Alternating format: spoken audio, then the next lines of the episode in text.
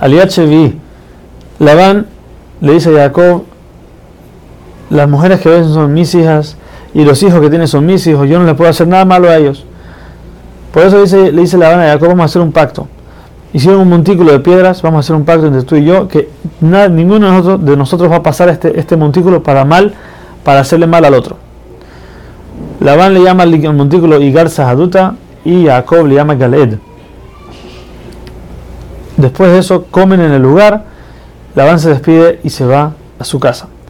Jacob llega cerca de Israel y ve cómo hay ángeles que están bajando del cielo, porque cuando él salió de Israel, los ángeles que lo acompañaban de la tierra de Israel se alejaron y llegaron ángeles de fuera de Israel. Ahora que está entrando de vuelta, entonces nuevamente los ángeles de Israel lo están relevando a los ángeles de fuera de Israel.